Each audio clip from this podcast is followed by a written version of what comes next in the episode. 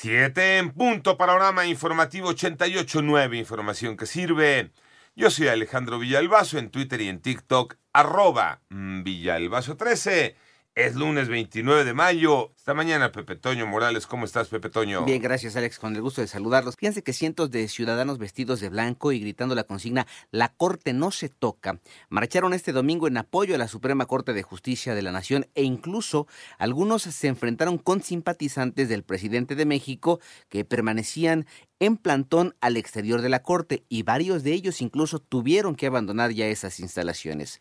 Vamos con más información, mientras que en comunidades indígenas, campesinas, urbanas y costeras de Campeche, Yucatán y Quintana Roo obtuvieron la suspensión definitiva por el amparo que han impulsado desde julio de 2020 por las afectaciones ambientales derivadas de las obras del tren Maya, específicamente por las labores de tala y desmonte. Por otro lado, la Fiscalía General de Oaxaca informó de, la detención de un hombre por su presunta responsabilidad en el asesinato del turista canadiense Víctor Mason. Esto fue el 15 de mayo en Puerto Escondido.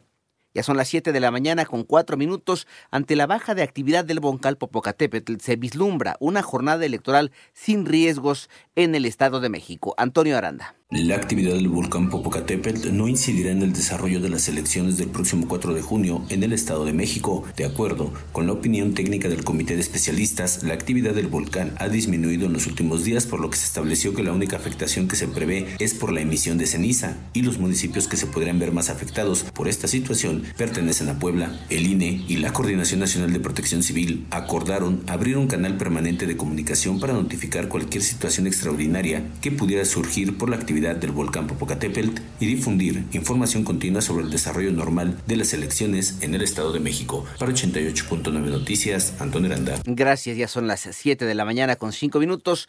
Eh, ante, bueno, alertan sobre el incremento de los delitos en contra de las mujeres. Manuel Hernández. De acuerdo con el último reporte de la Secretaría de Seguridad y Protección Ciudadana, de enero a abril, ocho delitos cometidos contra las mujeres se mantuvieron al alza, con la violencia de género como el ilícito que más aumentó con 36.4%. Ante dicha situación, la organización Reinserta recordó que México ha atravesado por distintas olas de violencia en los últimos años, siendo la violencia de género una que se intensificó y justificó con las problemáticas que nos trajo la pandemia de COVID-19, por lo cual es necesaria la prevención del delito y no un sistema de justicia punitivo y reactivo. En 88.9 Noticias, Manuel Hernández. Gracias, 7 de la mañana con 6 minutos. Vamos con información internacional. El gobierno de México, a través de la Secretaría de Relaciones Exteriores, felicitó a Recep eh, Tayyip Erdogan, luego de ser eh, eh, reelecto como presidente de Turquía, una victoria que